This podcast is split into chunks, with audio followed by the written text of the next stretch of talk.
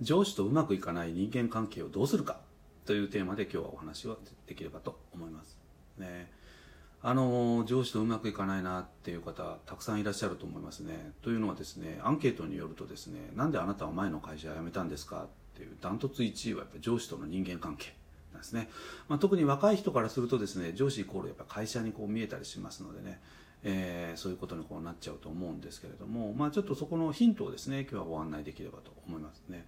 えー、そもそもですねあの上司とうまくいくっていうのはほぼないと思って前向きに受け止めるっていうのが一つポイントとしてこうあるかなと思うんですね。あのというのはですねこちらが苦手だ嫌だと思っていたらですねそういうのは表情とか声のトーンで相手にやっぱり伝わってしまうわけですね。そうするとやっぱり相手もなんとなく、うん、やりにくいなとかっていうふうにこう思われる可能性が非常に高いですね。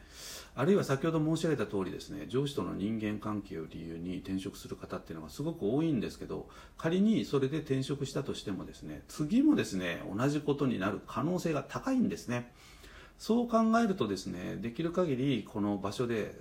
頑張れるだけ頑張るに越したことはないですね。あの別に転職することを否定しているわけではないんですけどただ成長できるところでやっぱり成長していく。隣の芝生は青いですからね、えー、と思っていただくっていうのがまず一つかなと思いますね。でそんな中での、まあ、コミュニケーションを円滑にしていくための、まあ、テクニック、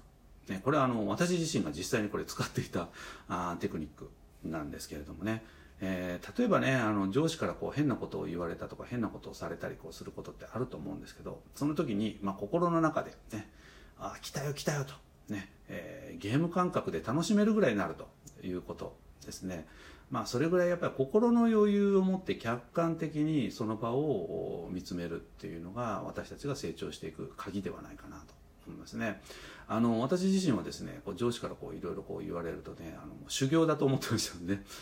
えー、まあ、こういうことでカチンとくるとは自分にはまだ修行が足りてないなとかですね、えー、そう思ってね、えー、上司が移動するのをね待ってました、ねまあ、そんなこともありましたということですね。